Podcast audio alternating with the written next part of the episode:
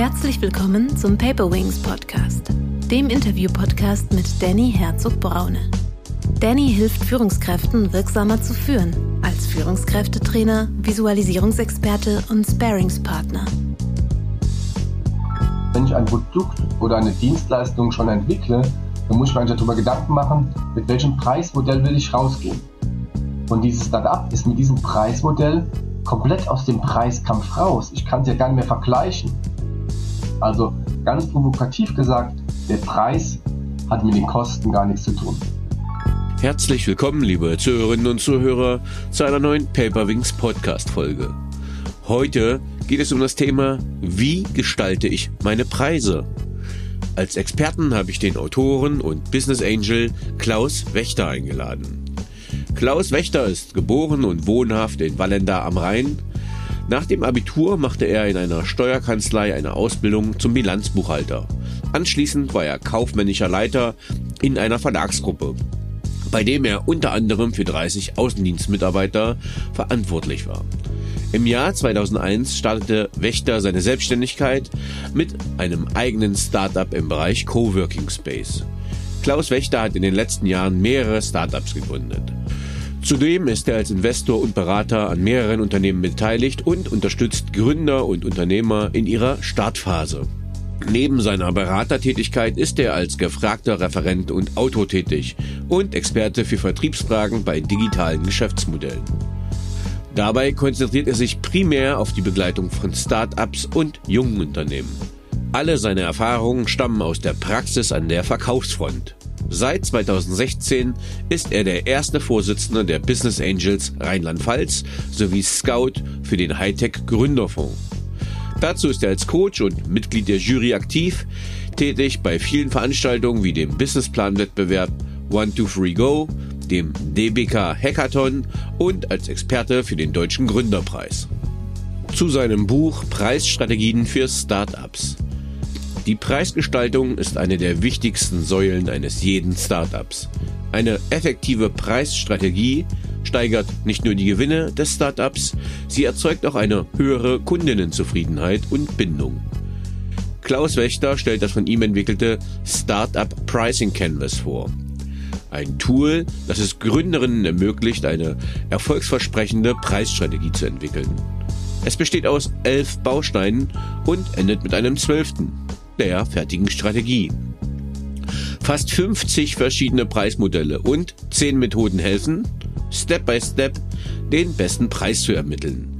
Mit zahlreichen Beispielen aus der Praxis, vom Leasing von Kontaktlinsen bis zur Nutzungsgebühr von Matratzen. Herzlich willkommen, lieber Klaus. Hallo, ich grüße dich. Klaus, wärst du so lieb und würdest dich mit eigenen Worten vorstellen und uns sagen, wie du der Mensch wurdest, der du heute bist? Aber gerne. Ich sitze hier im äh, schönen Fallen da. Das ist in der Nähe von Koblenz am Rhein. Und ähm, ich habe eigentlich ursprünglich mal eine kaufmännische Ausbildung gemacht, bin dann so ein bisschen im Vertrieb gelandet. Jetzt hat Fallen da eine Besonderheit, nämlich hier ist die Wissenschaftliche Hochschule für Unternehmensführung, die WHU. Und vor so elf, zwölf Jahren hatte ich eine Geschäftsidee. Und an der WHU in Fallen wird extrem viel gegründet. Ähm, also man sagt, ein Drittel der Studenten, die hier studieren, die, die gründen nachher auch. Und gefühlt ist halb Berlin mit WHU-Studenten und Startups der WHU äh, besiedelt. Mhm. Ähm, ich habe diese Geschäftsidee zwei ähm, WHU-Studenten vorgetragen und wir haben zusammen gegründet und so kam ich in diese Gründerszene rein und habe den Vertrieb von diesem Startup aufgebaut. Und ähm, ich habe immer mehr da rein, seitdem verstehe ich digitale Geschäftsmodelle und so ist eigentlich der, der Anfang meiner, meiner Geschichte, wie ich in diese Gründerszene reinkam. Mhm. Vielleicht kannst du noch mal ein bisschen was zu deiner Vita davor erzählen? Also bevor du Vertrieb gegründet hast, was war deine Kompetenz, dass du sagen kannst, okay, du kannst auch andere Leute beraten im Bereich Vertrieb? Ja, ich komme ursprünglich aus dem kaufmännischen Bereich, habe ich eben gesagt. Also nach dem Wirtschaftsabitur bin ich beim Steuerberater gelandet, Ausbildung gemacht zum Bilanzbuchhalter. Aber ich fand dieses Steuerwesen und meine Kreativität hat nicht so ganz zusammengepasst. Ähm, ich habe wahrscheinlich ein Problem bekommen mit dem deutschen Finanzamt und meinen, meinen Ideen also musste ich da irgendwo raus. Bin dann in eine, in eine Verlagsgruppe reingekommen, war der kaufmännische Leiter, aber habe familiär bedingt schon sehr viel mit dem Vertrieb zu tun gehabt. Also der Großvater war Vertriebler, mein Vater war Vertriebler und äh, so habe ich mich dann gerne um den Außendienst dieser Verlagsgruppe gekümmert und habe immer mehr zum Thema Vertrieb verstanden und ähm, habe nachher auch Vertriebssysteme aufgebaut. Und da habe ich eigentlich gemerkt, dass Vertrieb so ein bisschen meine Passion ist. Also wie kann ich Leute begeistern, die zu Kunden rausgehen und äh, ihre Produkte, ihre Dienstleistungen ähm, anbieten und verkaufen. Mhm. Wir reden ja heute über dein Buch, was du rausgebracht hast, und zwar das Buch äh, Das Startup Pricing Canvas. Bausteine, Modelle und Strategien für die richtige Preisgestaltung. Wie ist das Buch entstanden? Hm. Also ich habe inzwischen ähm, einige Beteiligungen. Ich bin ja Business Angel, also berate meine Unternehmen, wo ich daran beteiligt bin und halte viele Vorträge und, und Workshops bei Startups. Immer ausschließlich für junge Gründer und junge Teams. Und ähm, das Thema war immer Vertrieb und ich habe ähm, vor zwei Jahren ein Buch dazu geschrieben zum Thema Vertriebsstrategie. Und ähm, wenn ich Workshops halte, kommt immer ein Thema ganz besonders raus, das ist das Thema Preis. Also Vertrieb ist schon mal ein großes Problem, was junge Unternehmen haben, aber das allergrößte Problem ist einfach der Preis. Wie mhm. finde ich den richtigen Preis? Was ist das richtige Preismodell? Äh, wie kann ich mich abheben vom Wettbewerb? Und da ist eigentlich so ein, ähm, dieses Startup Pricing Canvas entstanden und daraus wieder ein Buch, wo ich äh, einfach festgestellt habe, dass da ganz, ganz große Lücken bei jungen Unternehmern sind. Mhm. Ich finde auch, das äh, ist eine sehr, sehr zeitgemäße Folge, denn wenn ich mich jetzt mal selber als Unternehmer nehme, ist jetzt ja genau mein Thema, dass ich sage, okay, ich habe vor drei Jahren mal Preise aufgestellt, ähm, aber sind die denn überhaupt noch zeitgemäß? Ich habe gerade auch Podcast gehört, da habe ich gerade gehört, äh, wir haben gerade zehn Prozent Inflation. Ähm, das heißt, wir müssen ja als selbstständige Unternehmer ähm, auch unsere Preise irgendwie anpassen. Und deswegen finde ich es ganz spannend, wenn wir heute mal wirklich in das Thema Preise reingehen. Ähm, denn ich glaube, die Preisstrategie ist wichtig für den unternehmerischen Erfolg. Aber was macht die wirklich aus? Was ist so deine Erfahrung? Wie wichtig ist eine Preisstrategie? Das Problem, erste Problem ist schon mal, dass die, die wenigsten ähm, jungen Unternehmen auch eine Preisstrategie haben. Mhm. So, ich muss mich eigentlich mal mit dem ganzen Thema beschäftigen. Also wie positioniere ich mich überhaupt mit dem Thema Preis? Bin ich im mittleren Preissegment, Niedrigpreissegment oder Hochpreissegment? Ähm, wie sind meine Wettbewerber unterwegs, mit, mit welchen Preissystemen und Preismodellen? Ähm, ich muss eigentlich viel früher anfangen. Also wenn ich ein Produkt oder eine Dienstleistung schon entwickle, dann muss ich mir eigentlich darüber Gedanken machen, mit welchem Preismodell will ich rausgehen. So. Mhm. Und ähm, das ist in dem Buch ja auch drin und eines der wichtigsten Themen ist eigentlich, dass der Preis der größte Hebel im Unternehmen ist. Ja, ich habe ja verschiedene Faktoren, äh, die mein, mein Ergebnis beeinflussen, ob das die variablen Kosten sind, ob das die fixen Kosten sind, ob das die Absatzmenge ist oder der Preis. Und ich kann in allen äh, Bereichen schrauben so ein bisschen.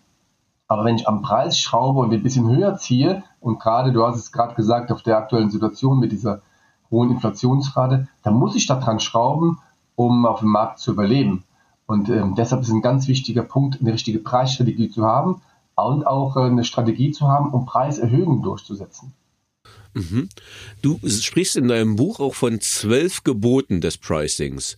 Was sind diese Gebote? Hm, vielleicht erzähle ich mal von, von, von, von den wichtigsten davon. Ich habe gerade eins mhm. schon mal genannt. Der, der Preis ist der größte Hebel. Ja, also mhm. ich kann verschiedene Faktoren beeinflussen, ähm, aber wenn ich am Preis meinen Preis um ein paar Prozent erhöhe, dann schlägt das sofort auf den Gewinn ähm, ein, weil es keinen Einfluss auf die anderen Faktoren hat. Also erstens der Preis ist der allergrößte Hebel.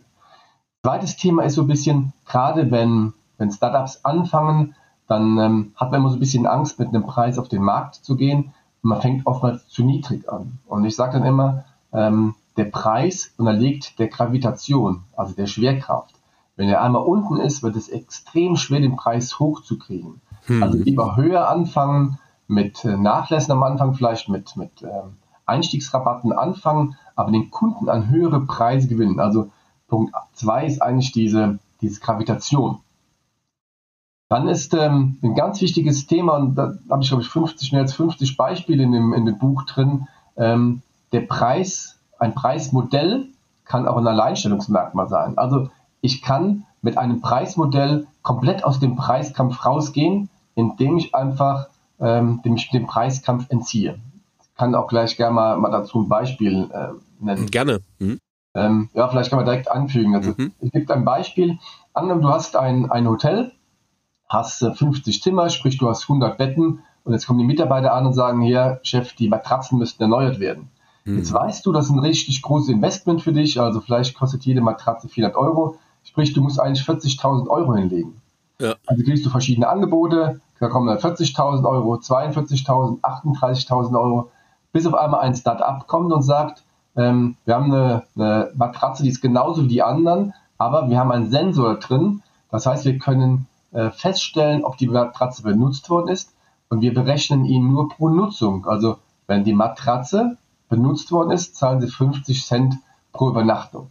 Das heißt, du hast jetzt kein Investment mehr als, als Hotelbesitzer, sondern du hast variable Kosten. Und das ist natürlich viel einfacher für dich, weil jetzt kannst du sagen, super, wenn mein Hotel voll ist, dann zahle ich mehr. Ist mein Hotel leer, siehe Corona-Zeiten, dann zahle ich deutlich weniger. Und dieses Start-up ist mit diesem Preismodell komplett aus dem Preiskampf raus. Ich kann es ja gar nicht mehr vergleichen. Mit dem weiteren Vorteil, dass du mit diesem Preismodell, ähm, dass Matratzen jetzt automatisch ausgetauscht werden ab einer bestimmten äh, Liegedauer. Und dieses Unternehmen kommt regelmäßig an, tauscht die Matratzen aus, da wo zu viel genutzt wird. Und ähm, die, die weniger genutzt werden, werden später genutzt. Das heißt, ich habe eine dauerhafte Kundenbeziehung. Und das ist so ein Thema, wo ich sage, ein Preismodell kann ein Alleinstellungsmerkmal sein. Also eine ziemlich spannende Entwicklung. Mhm. Du hast, ja, ja, Entschuldige, hm, erzähl ruhig. Vielleicht noch so, so zwei Gebote, die ähm, dazugehören. Was oftmals falsch verstanden wird, wenn ich die Workshops halte, ist, die Kosten haben mit dem Preis mal gar nichts zu tun. Und dann kriege ich immer so ein bisschen die verwunderten ähm, Augen, muss ich da reinschauen. Ähm, natürlich muss ich wissen, wie meine Kosten sind, aber die haben mit dem Preis gar nichts zu tun. Also ich bringe immer das Beispiel aus der Automobilbranche. Äh, wenn man so sieht, eine, eine Metallic-Lackierung von einem Auto, die haben deutlich unterschiedliche Preise. Also du hast eine Farbe, die ist kostenlos, oftmals äh, weiß oder, oder grau. Sobald die Farbe rot wird oder schwarz wird, zahle ich schon 400, 500 Euro mehr eine Metallic-Lackierung, das hat mit den Kosten der Farbe oder der, der Herstellung, der Produktion überhaupt nichts zu tun, sondern hier wird einfach die Zahlungsbereitschaft der Leute abgegriffen. Also ganz provokativ gesagt, der Preis hat mit den Kosten gar nichts zu tun. Und dann vielleicht ein letztes Gebot, ähm, ganz klar, jedes Unternehmen braucht eine Preisstrategie. Die Großunternehmen haben alle eine. Und äh, ich treffe es halt ganz selten, dass die, dass die jungen Gründer ähm, eine Preisstrategie haben oder viel zu spät anentwickeln. Mhm. Ähm, ich würde mal ganz kurz kritisch auf das äh, Beispiel vorher eingehen. Du hast gesagt, naja, dann hat der Preis ja nichts damit zu tun beim Beispiel vom Lack von der äh, Leistung, der Preis nichts mit der Leistung zu tun. Aber wie ist das jetzt ähm, zum Beispiel im Nahrungsmittelsektor. Ne? Also äh, auf welche Bereiche kann man es übertragen und auf welche nicht? Also Fast Moving Consumer Goods zum Beispiel, ist da, kann ich das auch so anlegen, so frei, dass ich hohe Zahlungsbereitschaft ansetze oder wie sind da deine Erfahrungen? Ja, auch da kannst du es ansetzen. Ich habe als Beispiel, du kennst wahrscheinlich mein Müsli. Also mhm. ähm, eine, ein Unternehmen, das es geschafft hat, den Müsli-Bereich komplett aufzubrechen. Die Idee war ähm, zu sagen, du kannst online, kannst du dir dein Müsli zusammenstellen. Und da gibt's, wenn du es zusammenstellst, hast du theoretisch 566 Billiarden Möglichkeiten, ein Müsli zu erstellen. Mhm. So, damit kann ich einen sehr, sehr hohen Preis rechtfertigen im Vergleich zu dem normalen Müsli, was im, im Laden ist, weil es einfach eine Standardlösung ist. So, der Kilopreis also für dieses Müsli extrem hoch. Jetzt hat es mein Müsli aber auch geschafft, in den, äh, in den Einzelhandel reinzukommen ähm, mit ganz normalen Müsli. Es gibt das Schokomüsli, Erdbeermüsli und Nussmüsli von MyMüsli. Der Preis ist aber trotzdem so hoch, obwohl wir jetzt genauso von einem Standardmüsli ist, was du und ich da einkaufen können. Also das heißt, hat nichts mehr mit einem personalisierten Müsli zu tun, sondern jetzt haben wir genauso ein Standardmüsli. Und das heißt, da ist die Marge natürlich deutlich höher. Man hat halt nichts mehr mit den Kosten zu tun, weil jetzt reden wir von der Massenproduktion. Vorher haben wir eine Einzelproduktion, Jetzt haben wir eine Massenproduktion und trotzdem ist der Preis gleich. Aber ganz klar im, äh, in manchen Bereichen natürlich extrem schwer, weil ich da sehr starke Gegner habe. Also wenn ich zu Aldi oder zu Lidl gehe und ich war schon mit ähm, einem meiner Startups, war schon bei so einem der großen Discounter, dann ist es natürlich extrem schwer, gerade als Jungsunternehmen da ähm, eine Preisverhandlung zu führen. Das muss man ganz klar sagen. Und ich glaube, du hast es vorhin ja angerissen, dass es gerade für Startups wirklich ja schwer ist, ähm, richtige Preise zu finden. Ich nehme mal ein Beispiel. Ich hatte letztens eine weibliche Business Coach, äh, die sich gewundert hat, dass sie keinen Fuß auf den Markt kriegt. Da habe ich gefragt, was ist denn dein Stundensatz? Sagt die 250 Euro. Dann habe ich mir auch gedacht, mein lieber Scholli, 250 Euro, wenn du noch keine Referenzkunden hast, ist recht viel. Das heißt, die ist ja schon mit einem guten, ambitionierten Stundensatz rangegangen.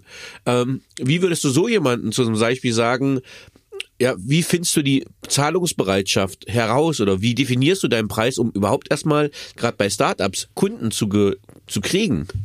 Hm. Also es ist natürlich immer ein bisschen schwierig, solche so Fragen zu beantworten, ähm, ist der Preis gerechtfertigt? Mhm. Ähm, wenn diese, diese gute Frau ähm, diese Frage, wo ist denn ihr USP, also wieso soll ich sie buchen? Das ist ja die erste Frage schon mal. Mhm. Wenn ich der potenzielle Kunde bin, dann muss ich sagen, alles klar, überzeugt mich dieses Angebot, was sie hat, also bringt mich diese Dienstleistung, ihr Angebot weiter. Und dann ist die Frage, ist der Preis gerechtfertigt? Ähm, man kennt das aus anderen Bereichen, ja. Also wenn ich ein, ein juristisches Problem habe, dann gehe ich lieber zu einem, einem, Spezialisten und bezahle meine 250 Euro die Stunde oder 300 Euro die Stunde, weil ich weiß, bei dem Spezialisten bin ich gut aufgehoben und hilft mir weiter oder hilft mir besser, als wenn ich zum Wald- und Wiesenanwalt ähm, vielleicht gehe. Also wenn ähm, so ein Coach, ein, ein Berater die richtige Dienstleistung anbietet und, und kann mir darlegen nach dem Motto, wenn du hier bei mir vier, fünf Stunden Coaching hast, dann bin ich ein ganzes Stück weiter. Das ist die Frage des Return of Invest. Ähm, mhm. Und das musst du einfach rüberbringen. Das ist halt die, die Kunst des Verkaufens. Ja, uh, got it. Cool. Gute Antwort. Ähm, Dein Buch heißt Startup Pricing Canvas und Canvas heißt ja übersetzt Leinwand oder Tafel. Ähm, und ich liebe die tatsächlich auch in anderen Workshops, äh, solche, ich sag's mal, Vorlagen rauszuholen, wo man strukturiert Sachen erstellen kann. Ähm, wie ist dein Startup Pricing Canvas entstanden ähm, und wie ist es aufgebaut? Mhm. Also ich bin genauso ein Fan, wie du gerade gesagt hast, von solchen Leinwänden von Canvas, einfach Sachen aufzumalen, mal so ein bisschen Überblick. Und jeder, der im Bereich der Gründung unterwegs ist und, und überlegt zu gründen, kennt sicherlich dieses Business Model Canvas. Mhm. Ähm, da zeichne ich meine Geschäftsidee einfach auf. Also ich mache ein, druck das aus, möglichst groß auf DIN, A, DIN A1 ähm, und habe dann neun verschiedene Felder, um meine Geschäftsidee aufzuzeigen. Und das war eigentlich so mal die Grundlage. Ich habe festgestellt, dass ähm, viele Gründer ähm, so ein bisschen diese, diese ganzen Wörter um sich werfen. Also ähm, wie ist meine Positionierung, wer sind meine Kunden, ähm, was, welches Preismodell habe ich, ah ja, die Zahlungsarten, ähm, welche Ziele habe ich überhaupt. Und da war die Idee zu sagen, ich mache da auch mal so eine Leinwand, so ein Plakat draus und habe eine strukturierte Vorgehensweise. So. Und daraus ist jetzt dieses Startup Pricing Canvas entstanden. Da sind im Endeffekt elf Bausteine drin, um zum zwölften, um nachher die Preisstrategie zu haben, dass der zwölfte Baustein um die schriftlich zu fixieren. Und das glaube ich das ganz Wichtige dabei, dass man nicht einfach sagt, wir müssten das so und so machen, sondern schriftlich fixiert. Wie ist meine Positionierung? Wie sind die Wettbewerber? Welche Preismodelle haben die? Wie sind unsere Kosten? Wen haben wir auch als Kunden? Welche Zielsetzung? Und so weiter und so fort. Schriftlich fixieren. Dann kann ich jederzeit ähm, wieder rausnehmen, dran arbeiten. Alle Mitarbeiter, die damit zu tun haben, haben da eine, eine schriftliche Unterlage.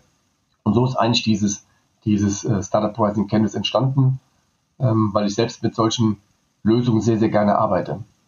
Ich würde gerne mit dir dieses Startup Pricing Canvas einfach mal durchgehen, damit man das mal ein bisschen nachvollziehen kann. Vielleicht hast du irgendeine Firma, fiktiv, real oder wie auch immer, dass man sagt, okay, wir gehen mal so ein paar Schritte durch und du sagst mal, wie du das Ganze machen würdest. Mhm. Also ein gutes Beispiel ist einfach, ich habe eben aus dem Lebensmittelbereich mein Müsli ähm, erwähnt. Ich bleibe jetzt mal in dem, in dem Lebensmittelbereich es gibt den, den Bereich der Tiefkühlpizza. So. Und äh, wird jeder von uns kennen und kennt auch die, die Großen der Branche, Dr. Oetker, Wagner und so weiter.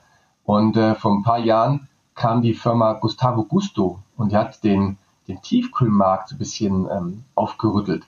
Mhm. Die Großen der Branche haben immer gesagt, ähm, kein Mensch gibt mehr als drei Euro für eine Tiefkühlpizza auf. Aus. Und ähm, Gustavo Gusto hat es geschafft, tatsächlich deutlich höherpreisige Pizzen anzubieten. Inzwischen liegen sogar über 4 Euro ähm, für eine Tiefkühlpizza. Und zwar haben die ihre Positionierung komplett anders aufgestellt. Die haben das Marketing auch anders aufgestellt. Die sprechen andere Kunden an damit und sind damit extremst erfolgreich. Und ähm, das hat damit was zu tun, wie ich mich positioniere, auch in dem Thema Preis. Hm. Ein Großteil der Kunden ähm, hat in den letzten, die jetzt Gustavo Gusto kaufen, hat in den letzten zehn Jahren keine Tiefkühlpizza gekauft, weil eigentlich hat ja dieses Thema Tiefkühlpizza so ein bisschen ein schlechtes Image, ungesunde Ernährung, so ein bisschen Fast Food ähm, und die haben es geschafft, diesen Markt aufzubrechen. Über halt auch so eine, ein Thema der Positionierung, wie sie andere Kunden angesprochen haben, mit einer anderen Zahlungsbereitschaft. Also ein ziemlich gutes Beispiel, wie man äh, darin agieren kann. Mhm. Ähm, wenn ich jetzt eine Preisrecherche mache, wie gestaltet die sich? Mhm. Also, was ich in jedem Businessplan sehe, und ich bekomme sehr, sehr viele Businesspläne als, als Business Angel auf den Tisch, dann sehe ich immer, dass der Wettbewerb analysiert wird. Immer gut analysiert wird, da sind die ganzen Mitbewerber aufgeführt, aber immer nur im Bereich des Produktes. Also welche äh, Vorteile oder Nachteile hat der, das Produkt oder die Dienstleistung des Mitbewerbers. Aber es wird niemals darüber gesprochen, wie ist das Preismodell oder mit welchen Preisen agiert der, der Wettbewerber am Markt. Und das ist, glaube ich, eine ganz wichtige Geschichte in dieser Recherche. Wie kann ich mich anders aufstellen? Also ich habe eben dieses Beispiel aus der Hotelbranche gebracht mit den Matratzen. Und mhm. ähm, das ist ja so ein Thema, wo ich schon sage, alles klar, alle Anbieter, alle meine Mitbewerber haben gute Produkte, aber die verkaufen diese, diese Lösungen nur. Vielleicht mache ich ganz einfach ein anderes Preismodell. Und darum geht es einfach. Ähm, wie agiert er? In welchen Bereichen hat er überall die gleichen Preise? Geht er nur mit B2B-Kunden ran, mit Preismodellen? Geht er auch an äh, B2C-Kunden ran? Und so weiter und so fort. Also mir geht es bei dieser Recherche, dieser Wettbewerbsrecherche sehr stark darum, welche Preise, welche Rabatte, wer ist verantwortlich und vor allen Dingen auch welche Preismodelle. Mhm. Wir, vielleicht finden wir ein Beispiel, wo wir gleich bleiben können. Oder nehmen wir vielleicht mal Apple. Äh, Apple hat ja, ich habe mal so Webshops früher gebaut und dann habe ich mich sehr stark an Apple orientiert. Vom Aufbau her, ich glaube auch fast jeder andere Webshop hat sich irgendwo an Apple orientiert, weil die ja ziemlich clevere Preisstrategien für die eigenen Produkte haben. Ähm, wenn ich jetzt einen Preis anbiete, ähm, nehmen wir mal eine Dienstleistung oder ein Produkt, kannst du frei wählen. Welche Preisabstufungen sollte ich ähm, anbieten, damit der Kunde eine Wahl hat? Und wie möchte ich ihn zum Beispiel lenken dabei? Hm, das ist eine sehr, sehr gute Frage. Ähm, also auch da ist ein bisschen schwierig, immer pauschal zu antworten. Ich pauschal würde ich immer sagen, idealerweise ist, wenn du drei ähm, verschiedene Preise hast. Mhm. Oftmals wissen die Kunden ja gar nicht genau, ähm, was ist das Richtige für mich. Aus dem Grund ähm, gehen viele in die Mitte rein und holen sich den mittleren Preis. Also da kannst du am wenigsten falsch machen. Ist ein bisschen der, das Thema der Preispsychologie. Mhm. Ähm, Kunden, die nicht unbedingt wissen, was Sache ist, die gehen in den, in den mittleren Bereich da drin.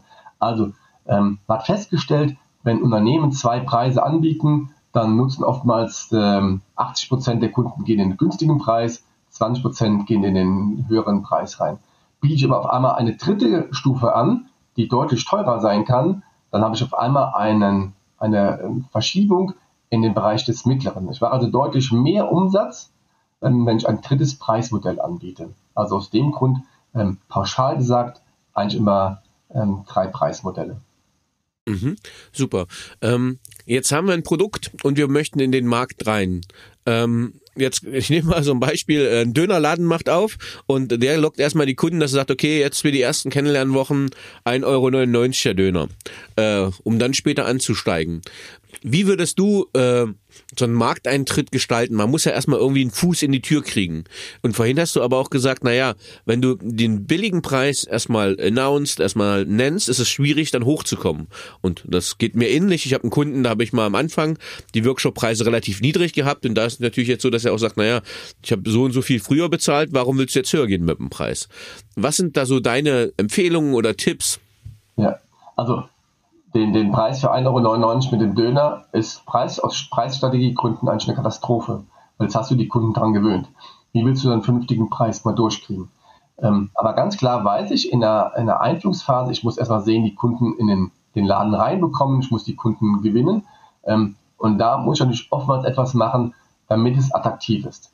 Ich würde in solchen Bereichen ähm, den, den richtigen Preis angeben, aber ein Zusatzprodukt dazugeben. Ja? Also sagen, der Produkt kostet ähm, 4 Euro ja, oder 3,99 Euro, aber du kriegst auch die Pommes umsonst oder du kriegst ein Softgetränk umsonst und sonst was dabei.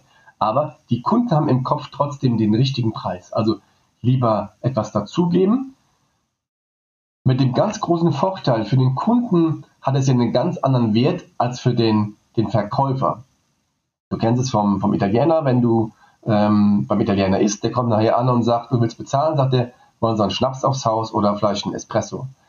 Dieser Schnaps oder dieser, dieser Espresso oder Cappuccino hat für dich als Kunden einen ganz anderen Wert als für den Restaurantbesitzer. So, weil ein Espresso hat vielleicht einen Warenwert von, keine Ahnung, 10 Cent, für dich also aber als Konsumenten vielleicht einen von 2 Euro. Mhm. Und, und, damit würde ich eher spielen, also den Preis, den reellen Preis ähm, kommunizieren. Ganz wichtig, die muss man kommunizieren und vielleicht etwas dazugeben und sagen, in den ersten zwei Wochen gibt es mit jeder Bestellung noch das und das dazu. Ja, super. Was ist denn die Login-Strategie? Ja, ähm, ganz Login-Strategie ist ganz bekannt von, von Rockefeller und ich mache gleich ein Beispiel, ähm, was dann jeder kennt. Mhm. Ähm, Rockefeller ist damit Milliardär geworden. Ähm, er wollte Öl verkaufen. Was hat er gemacht? Er hat Öllampen an die Leute verschenkt. So, oder für günstiges Geld verkauft. Und äh, die haben die abgehabt und ähm, mussten aber nachher teures Öl kaufen. Wir kennen es alle von, ähm, aus dem Bürobereich von den Druckern. Drucker extrem günstig und äh, die Tonerpatrone, Tintenpatrone ist wahrscheinlich die teuerste Flüssigkeit, die es gibt. Da bezahlt man richtig viel Geld. Männer kennen es auch mit, äh, mit Nassrasierern. Rasiere sehr günstig. Und sobald du neue Rasierklingen brauchst, dann ähm, wird es richtig teuer. Das heißt, dieses Hauptprodukt eigentlich wird subventioniert, teilweise sogar verschenkt. Ähm, also man legt da Geld drauf, weil ich weiß, dass ich mit Zusatzprodukten, mit den Nachfüllprodukten ähm, dann richtig Geld verdiene. Da möchte ich mal ein schönes Beispiel ansetzen, weil du hast es gerade gebracht. Das ist gerade mein aktueller Frustpunkt, denn äh, es gab da wieder einen Gamechanger. Dachte ich, denn äh, ich glaube, es ist ein HP-Produkt. Ähm, die haben jetzt die Flüssigkeiten sind jetzt nicht mehr teuer ähm, bei der Druckerflüssigkeit. Es gibt richtig cooles System zum schnellen Nachfüllen, dass man nicht mehr in den Druckerpatronenladen gehen muss. Dachte ich, weil die Patronen ist alles nicht teuer und ich habe echt richtig cool gedruckt am Anfang damit. Richtig viel und es war immer noch mega viel Tinte da und das für einen 200 Euro äh, Tintendrucker. Und jetzt kommt's, natürlich haben die sich was bei gedacht. Ähm, und plötzlich funktioniert er nicht mehr. Und ich denke, was denn los? Die Reinigung funktioniert nicht mehr die Druckköpfe, was ist denn da los? Jetzt so hast du so viel auch nicht gedruckt. Das Ding war mal zwei, drei Wochen alt und ich habe mal ein größeres Manuskript ausgedrückt. So, und dann habe ich recherchiert, weil die sind bei Mediamarkt Saturn richtig groß im Angebot. Dort ist ein kleines Schwämmchen und wenn das voll ist, funktioniert das nicht mehr. Und dann Preisstrategie, muss ein Techniker kommen von HP, der das dann repariert.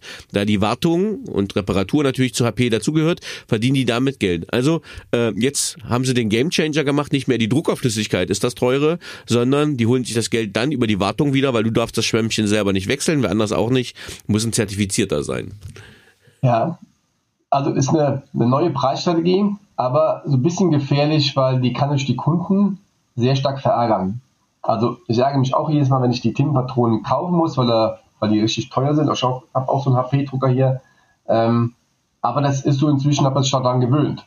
Aber wenn ich jetzt äh, auf einmal nicht mehr drucken könnte und muss auf den Techniker warten und aber das ist immer so, das ist immer gerade dringend, dann wäre ich sehr stark verärgert und ähm, also da muss man bei solchen Preisstrategien höllisch, höllisch aufpassen. Ja, ja, also, also ich bin nicht mich echt äh, not amused, deswegen habe ich es mal jetzt bösartigerweise hier platziert, aber weil ich dachte, Mensch, jetzt ist es endlich mal ein Gamechanger und das ist echt cool jetzt mit den, den Druckern, aber die haben sich wieder eine Nische gesucht, wo sie dann reingrätschen. Okay. Guter Hinweis, ja. Ähm, welche Preismodelle gibt es noch so? Zum Beispiel für Software? Was sind Abo-Modelle zum Beispiel? Oder wie kann ich mir so ein, so ein Toolset noch zusammenstellen äh, für Dienstleistungen oder Produkte? Naja, es gibt halt eine Vielzahl, kommt sehr stark auf Produkt drauf an. Ich habe eben dieses, dieses Matratzenthema erwähnt.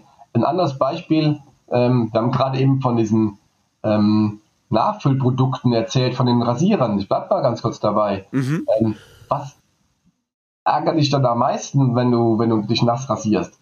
Ähm, ich stehe vorm Spiegel, denke, oh, heute muss ich rasieren, hole den Rasierer raus, was passiert? Die Klinge ist stumpf. Also muss ich die auswechseln, was sehe ich? Ähm, keine Klingen mehr da, habe ich vergessen zu kaufen. Okay? Mhm. Also willst du abends kaufen gehen, vergessen, nächsten Tag vergessen, nervt dich unheimlich. Ähm, Und dann stehe ich im Laden und überlege, was hast du überhaupt zu Hause? Hast du ein Gillette oder Wilkinson zu Hause? also jetzt wir, ich habe alle, inzwischen alle Klingen da. Was passiert, ähm, was ist denn eigentlich mein Problem? Mein Problem ist doch gar nicht, ist doch, dass ich rechtzeitig neue Klingen brauche. Also kam vor ein paar Jahren Jungs auf die Idee in den USA und haben gesagt, wir machen ein Abo-Modell da draus. Die haben äh, Klingen eingekauft und haben dann den, den Leuten gesagt, pass auf, in welchem Zeitraum brauchst du Klingen? Alle sechs Wochen. Dann haben die die zugeschickt. Und natürlich war immer eine Probe dabei von einem Rasierwasser, Rasierschaum oder, oder sonst so ähm, Sachen, die dazugehören. Und die haben richtig Geld gemacht. Ähm, weil die haben das Problem des Kunden gelöst. Die haben nachher ihre Firma verkauft für eine Milliarde Dollar. Ich bin seit, äh, glaube ich, über 40 Jahren rasiere ich mich nass. Und das Einzige, was ich sehe an den Innovationen von, von Wilkinson und von Gillette, ist, dass da noch eine Klinge dazukommt. Also ich ja. glaube ich, die fünfte oder sechste Klinge, wo ich dann sage, was hat denn das für einen Sinn? Ja, also zwei oder drei sollten reichen, aber die vierte, fünfte, die brauche ich am besten Willen nicht mehr. Das Einzige, was passiert, die Klingen werden teurer. Ja. Aber mein Problem, was ich habe, ähm, ist einfach, dass ich ähm, regelmäßig Klingen brauche. Also so ein Abo-Modell, das ist ein Thema, was immer mehr kommt. Man sieht ja auch bei Software, um da wieder den, den Schwenk zu machen, Du hast früher bei Microsoft Office hast du die, die gekauft, die Lösung. Inzwischen kriegst du die halt als Software, als, als Abo-Modell und ähm, hast laufend die, die Updates da drin mit Neuerungen und so weiter. Also das ist der Trend, der so ein bisschen da reingeht. Ja, ja, ähm, begrüße ich in vielen Punkten auch, aber manchmal, ne, wenn ich eine Adobe-Lizenz gucke, äh, ist ein riesen Leistungsumfang. Ich habe auch gar nicht mehr viel Alternativen, äh, muss aber richtig viel abdrücken dafür. Ähm, aber tatsächlich, diese, die, die Software ist immer automatisch gewartet, man hat alle Innovationen. Ähm, das ist schon, ich sag mal, convenient ist schon wirklich entspannt. Wenn ich jetzt äh, als Startup exportieren will, ähm, ich glaube sogar bei meinem Müsli war das sogar ein gutes Beispiel, wo das in einer anderen Sprache gar nicht funktioniert hat vom Namen her. Aber was muss ich da beim Preis beachten? Also ich nehme mal ein Beispiel, ich wurde jetzt angefragt in Österreich oder in der Schweiz für Workshops. Ähm, was muss ich da bei der Preisgestaltung beachten? Hm. Also hier muss man vielleicht ähm, zwei Sachen unterscheiden, die wir oftmals bei Kunden haben. Habe ich so ein, ein gezielte ähm, Expansionsstrategie, wo ich dann eine Anfrage kriege oder sage, ich würde jetzt gern Österreich und Schweiz ähm, angehen, ähm, also einzelne Länder angehen, da muss ich natürlich eigentlich genauso eine Startup Pricing Strategie entwickeln. Also wie sind die Preise in der Schweiz? Gefühlt sind die einfach höher. Ähm, welche Mitbewerber sind da, mit welchen Preismodellen agieren die? Das ist so dieses, dieses Thema, wo ich mich dann auch so ein bisschen umgucken muss. Ganz klar, die Schwierigkeit ist natürlich so ein bisschen, wenn der Kunde sieht, dass du in Deutschland einen Workshop für 1500 äh, Euro verkaufst, dann kannst du ihm schlechter Ding für 2000 Euro verkaufen, muss man schon begründen können, wenn er diese Preise findet. Bei Softwareunternehmen stelle ich oftmals fest, die haben eine, eine gute Lösung und die wollen auf einmal von heute auf morgen weltweit verkaufen. Und ähm, das ist ja kein Problem, wenn ich die, die Sachen mir, mir runterladen kann. Und dann habe ich natürlich eine, eine Problematik so ein bisschen der, wie mache ich die Preise? Wie mache ich die in, in Marokko? Wie mache ich die in England? Wie mache ich die in Brasilien? Mhm. Dann empfehle ich immer den, den BMI, ähm, also den Big Mac Index. Das ist ein mhm. ziemlich gutes ähm, Tool oder ähm, um festzustellen, wie ist die Kaufkraft in den Ländern, um einfach so ein bisschen ein Gefühl zu kriegen. Findet man überall. Big Mac Index einfach googeln und dann sehe ich einfach, dass die Preise in der Schweiz für den Big Mac, weil der ist halt weltweit überall gleich, in der Schweiz deutlich höher sind, im Libanon, glaube ich, extrem niedrig sind. Und dann kann ich sagen, ich kann meinen Preis schon mal so ein bisschen danach orientieren. Also das ist vielleicht so eine kleine Hilfe, wenn man sagt, man will auf einen Schlag äh, ziemlich groß expandieren. Ja, super. Ähm, wir haben ja vorhin schon mal drüber gesprochen, dass wir jetzt äh, das einfach das Thema haben. Ich nehme mal äh, an, also die Spritpreise sind extrem gestiegen, die Stromkosten sind gestiegen. Das heißt, ich als Konsument habe erheblich einfach mit gestiegenen Kosten zu tun und als Dienstleister möchte ich jetzt auch meine Preise anheben. Ähm, was muss ich beachten, wenn ich einen Preis anheben will? Also auch da braucht man eine, eine Preisstrategie dafür so ein bisschen. Ich stelle oftmals fest, ähm, dass da, dass da kein Plan dahinter ist. Ich kann nicht so agieren wie Apple, die einfach sagen, wir erhöhen die Preise. So. Da gibt es auch keine Begründung dafür. Apple ist so arrogant und kann sich da erlauben und sagt, sagt, die Preise werden dann erhöht. Ähm, das kann sich kein, kein junges Unternehmen ähm, erlauben. Was ich immer empfehle, ist, ähm, eine, eine Vorwand oder Vorlaufzeit den, den Kunden zu geben und sagen, ähm, sowieso, wir, unsere Preise sind gestiegen, Sie kennen es, wir haben, ähm, auch wir leiden darunter, wir erhöhen unsere Preise zum 1. Januar. So. Das heißt, der, die Vererbung über eine Preiserhöhung verraucht dann so ein bisschen nach dem Motto, alles klar, aber ich kann jetzt noch einkaufen, ich kann jetzt noch buchen. Also man sollte den Kunden auch noch Vorteile in die Hand geben. Ja, also wenn ich sage, wir müssen unsere Preise zum 1. Januar erhöhen, ähm, aber wenn Sie jetzt schon etwas buchen, dann kriegen Sie auch den alten Preis oder decken Sie jetzt schon mit Produkten ein, ähm, dann kann ich da noch entsprechend als Kunde darauf reagieren. Also da braucht man auch so ein bisschen eine Preisstrategie. Ähm, idealerweise vielleicht kann man sogar noch mit, ähm, mit Sondersachen, mit Features, die man da drin hat, also Produktverbesserungen verbinden. Ähm, aber man kann sich aktuell natürlich an diese, diese Argumentation, auch unsere Preise steigen, Energiekosten steigen, Personal wird teurer, so ein bisschen dranhängen, aber man muss es vernünftig kommunizieren. Das ist eine ganz wichtige Thematik dabei. Ähm, wie kommuniziere ich Preise und wie kommuniziere ich auch Preiserhöhungen? Mhm. Wenn wir jetzt die Preise kommuniziert haben und es geht quasi, ich sag's mal, in den Warenkorb, ähm, welche Zahlungsarten sollte ich anbieten, welche sollte ich nicht anbieten? Was muss ich da beachten?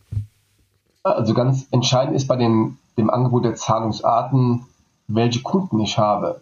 Ja, also ähm, da muss man so ein bisschen gucken, wie, sind meine, ist meine Kundenstruktur? Bin ich im Privatkundenbereich, bin ich im Bereich der Geschäftskunden? Und wenn ich zum Beispiel ältere Kunden habe, ähm, dann werde ich andere Zahlungsmethoden anbieten müssen als bei jüngeren. Ältere Kunden haben einfach vielleicht ein Problem, ihre, ihre Kreditkarten dazu hinterlegen. Die kriege ich vielleicht mit PayPal, idealerweise natürlich ähm, auf Rechnung. Da gibt es Anbieter dafür.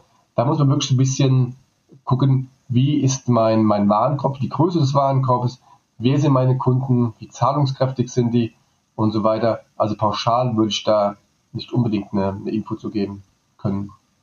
Mhm. Ähm, wenn ich jetzt so meine, meine Canvas, wir haben es ja so so bruchstückartig so ein bisschen äh, abgearbeitet, sage ich mal. Ne? Ja, wer die richtig mal sehen will, kann ja sich gerne das Buch kaufen und dann mal reinschauen und das wirklich praktisch üben. Wenn wir jetzt aber so ein paar Schritte gemacht, wie setze ich jetzt das, was wir so ein bisschen besprochen haben, wie setze ich das Ganze um? Also ganz gleich braucht natürlich dann im Unternehmen einen, der, der verantwortlich auch umsetzt. Ähm, jetzt ist die Frage, wie weit, wie weit sind wir jetzt schon im Unternehmen? Also wie weit ist Produkt ähm, draußen haben wir schon ein Produkt auf dem Markt drin, also kann ich noch ein Preismodell umstellen. Ähm, wie berechne ich den Preis? Habe ich ihn schon berechnet oder muss ich jetzt ganz neu berechnen?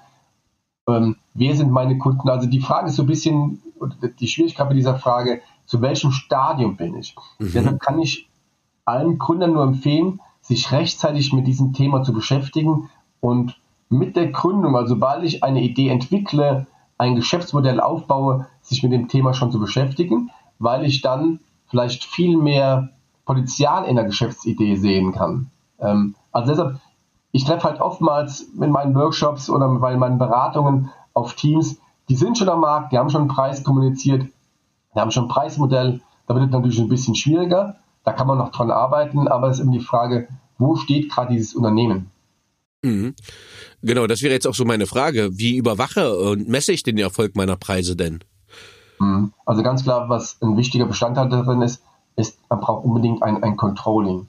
Mhm. Es nützt relativ wenig, wenn ich einfach sage, ich mache eine Strategie ähm, und lasse dann laufen.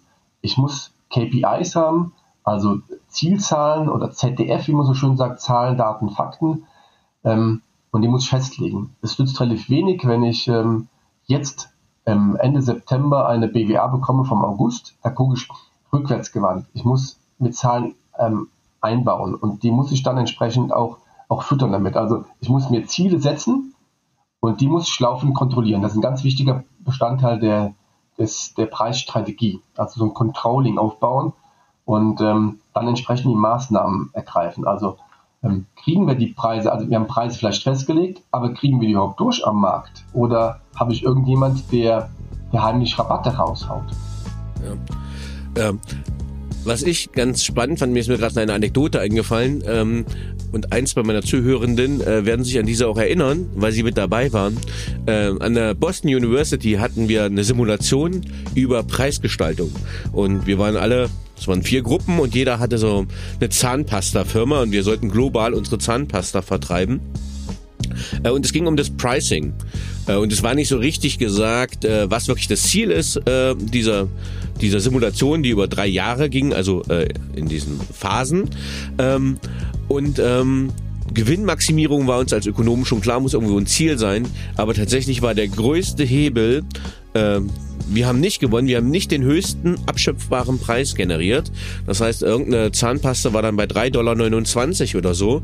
Ähm, und auch wenn das sich ja nur in Cent spielt oder in Cents abgespielt hat, hat es ja bei großen, Mar äh, bei großen Verkaufszahlen ja einen erheblichen Hebel gehabt. Das heißt, dieses Überwachen, auch diese ständige Marktüberwachung, was macht der Wettbewerb und ist die Frau bereit, klingt jetzt sexistisch, aber für eine rosane Zahnpastatube mehr zu bezahlen, äh, kann ich diese Zahlungsbereitschaft abschöpfen. Das haben wir ja gerade im, ich sag mal, im Beauty-Bereich, dass es ja wirklich rosa und blaue Produkte gibt, gender differenziert, gleiche Produkt eigentlich, aber bei Frauen wird eine höhere Zahlungsbereitschaft abge, abgerufen. Hast du da auch so Beispiele, wo du sagst, ähm, ja, wir machen unterschiedliche Preise für ein gleiches Produkt bei unterschiedlichen Geschlechtern? Ich selbst nicht, aber ich kenne die natürlich, weil genau es gibt ja diesen Begriff des, des Pink Tax, also dass, dass Kundinnen mehr bezahlen, gerade im Kosmetikbereich, für, als Männer. Ja? Da wird das gleiche Produkt in rosa gemacht statt in blau, weil man einfach festgestellt hat, dass die, Kund, die Kundinnen für äh, Kosmetikartikel ähm, einfach zahlungsbereiter drin sind. Das hast du in anderen Bereichen, hast du, müssen Männer mehr bezahlen. Ähm, also geschlechtsspezifische Preise ist ähm, sinnvoll. Ob immer fair, muss man, muss man dahingestellt sein, aber ähm, das ist ganz klar eine, ein Umsatzbringer. Mhm.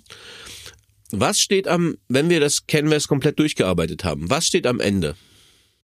Du hast eine schriftlich fixierte, erfolgversprechende Preisstrategie und damit kannst du vernünftig arbeiten. Das ist dann für alle Mitarbeiter festgelegt. Wie ist unsere Positionierung? Wie sind die Wettbewerber aufgestellt? Was ist mit den Kosten? wer sind unsere Kunden?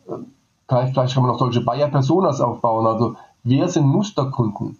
Ähm, wie ist unsere Zielsetzung? Wo wir gerade dabei ähm, im Bereich der, der, der Startups, ähm, wir, müssen, wir müssen Neukunden gewinnen oder wir müssen Umsatz steigern, wir brauchen Liquidität, weil wir keine zu wenig Geld haben. Ähm, wir müssen in den Markt reinkommen. Also gibt es viele verschiedene Zielsetzungen ähm, wie ist unser Preismodell und so weiter. Das ist alles in dieser Preisstrategie nachher schriftlich fixiert und die sollte man noch regelmäßig rausholen, damit arbeiten und laufend ähm, sehen, dass man die verbessert und dann wirklich immer mehr 1, 2, 3 Prozent draus zu holen, weil das macht sich direkt ähm, unterm Strich in der BWA, in der Bilanz bemerkbar. Ja, super. Hast du, hast du auch Beispiele, wie man es nicht machen sollte? Weil es gibt halt auch Preismodelle, die, die haben nicht so funktioniert oder da kommt schon so ein Shitstorm dazu. Ähm, also man kennt dieses Beispiel von Praktika, 20% auf alles außer Tiernahrung. Ähm, da wussten die Kunden einfach nicht mehr, wie der, wie der vernünftige Preis ist und ähm, die Konsequenz war, es gibt kein Praktika mehr, ähm, die sind in Insolvenz geraten. Man muss auch so ein bisschen aufpassen, ähm, es gibt schon vernünftige Ansätze. Also die, die Firma Uber hat zum Beispiel äh, auch mal schon so, so einen Shitstorm, äh, Shitstorm erlebt. Etwa in New York, kurz vor, vor Weihnachten, gab ein extremer Schneesturm. So. Und ähm, die Preise werden ja von Uber festgelegt und ähm, dann hat jeder Fahrer zu Hause gesessen im Warmen, hat gesehen die Preise und gesagt, nee, bei dem Wetter fahre ich nicht raus, ich mache mir nicht meinen Wagen kaputt. So, aber draußen haben die Leute im Schnee gestanden und haben dringend Autos gesucht. Also hat Uber nach und nach die Preise erhöht und dann sind mhm. Fahrer immer mehr rausgegangen und haben, sind gefahren dafür. So. Allerdings war der Preis nachher beim Achtfachen des, des normalen Preises. Mhm. Ähm, weil erst dann habe ich die Fahrer motiviert bekommen, bei so einem Dreckswetter rauszufahren und äh, Umsatz zu generieren.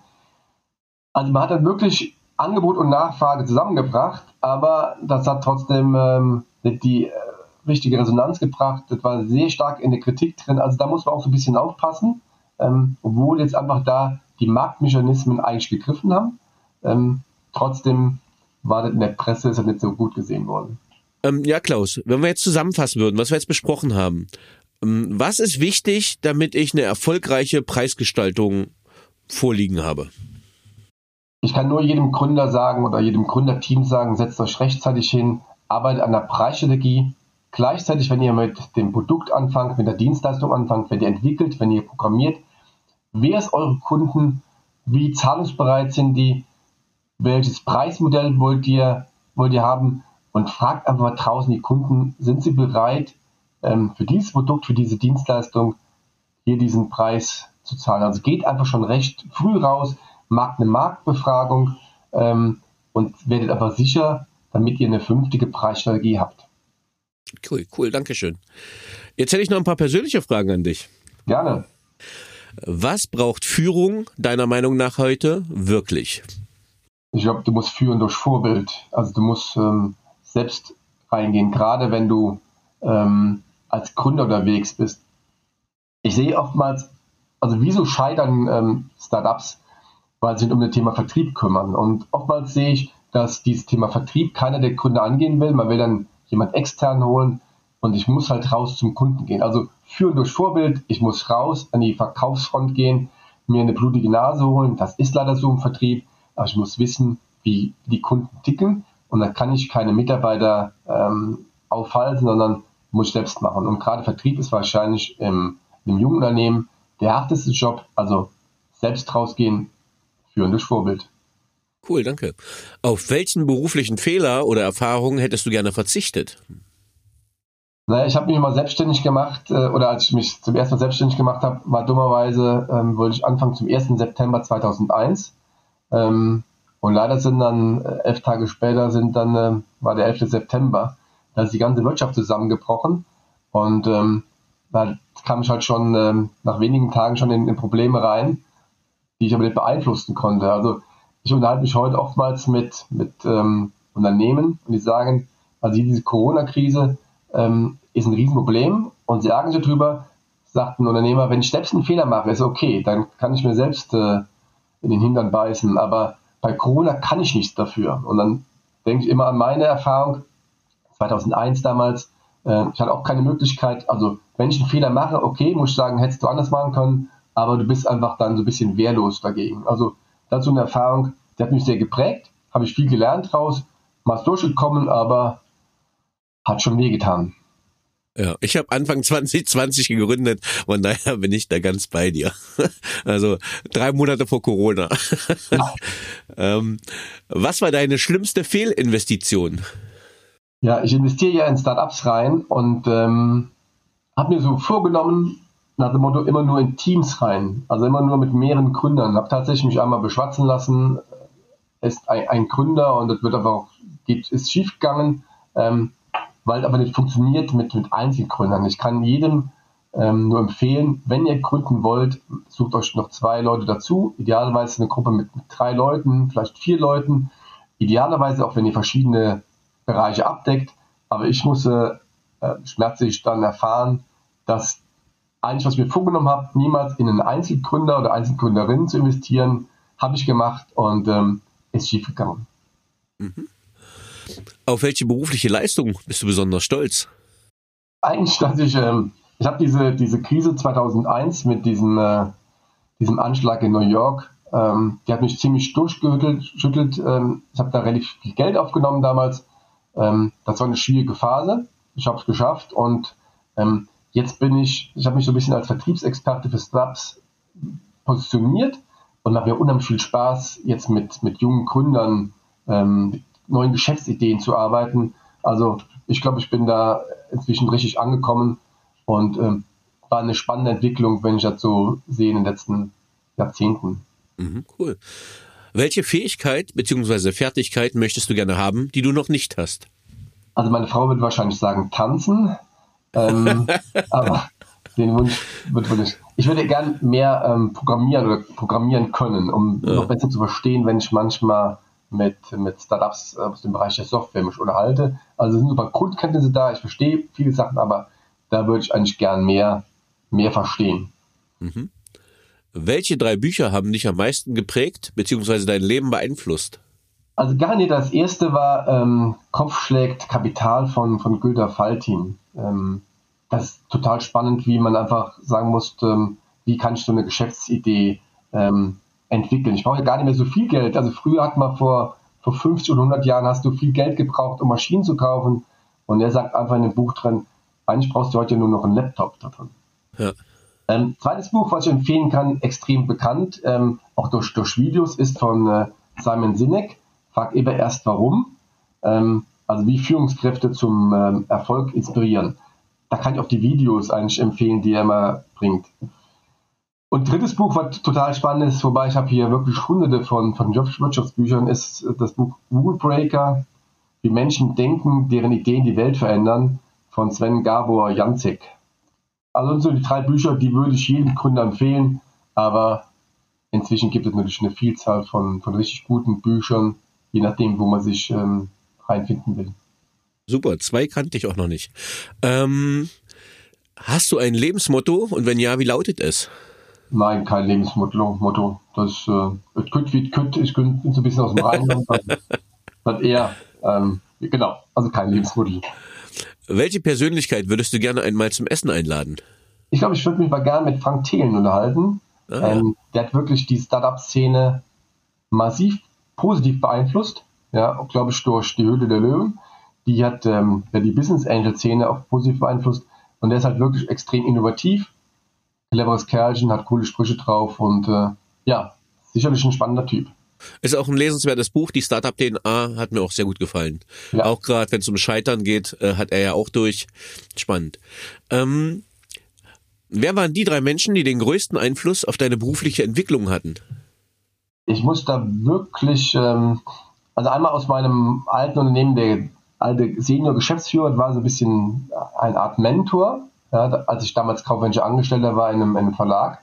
Aber tatsächlich extrem beeinflusst haben sich äh, zwei, zwei junge WHU-Studenten, mit denen ich gegründet habe. Also ähm, ich komme so ein bisschen aus oder kam damals aus dieser Old Economy, ähm, bei mittelständischen Unternehmen gearbeitet und dann haben die mich eingeführt in diese Start-up-Welt. Und ähm, das war sehr extrem spannend.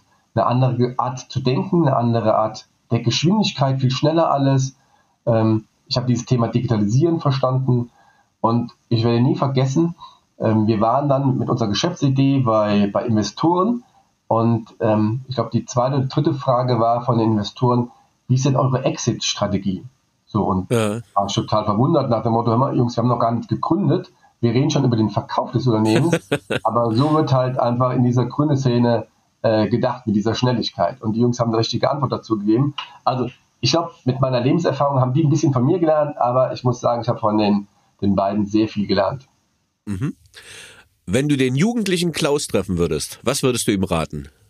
Ja, das ist eine gute Frage. Ich habe, ähm, ich glaube, ich würde mich früher selbstständig machen und ich würde, glaube ich, auch früher das Thema ähm, Internet angehen. Also ähm, klar, mit der Erfahrung heute wüsste ich jetzt, welche Geschäftsmodelle funktionieren.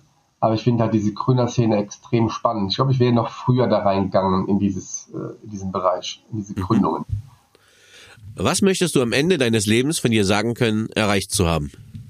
Ich will möglichst vielen Startups oder jungen Gründern helfen, erfolgreich ein Unternehmen aufzubauen. Und ähm, das mache ich aktuell schon und ich kriege da positive Resonanz. Es macht extrem viel Spaß, wenn, wenn Leute nachher sich bedanken und sagen, äh, hier, du hast uns die zwei, drei Tipps gegeben, die konnten wir umsetzen, hat funktioniert.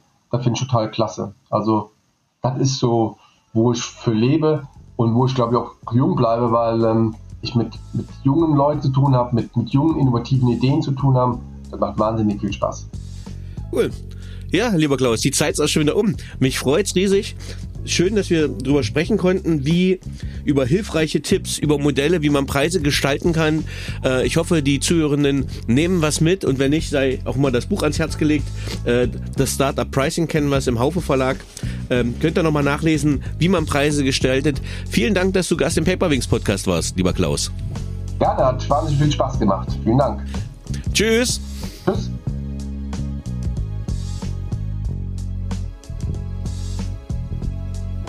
So, liebe Zuhörerinnen und Zuhörer, ich hoffe, Ihnen hat dieser Podcast gefallen. Wenn er Ihnen gefallen hat, hinterlassen Sie gerne ein Abo, eine positive Bewertung und empfehlen Sie diesen Podcast weiter. Bleiben Sie gesund. Mit besten Grüßen, Ihr Danny Herzog Braune.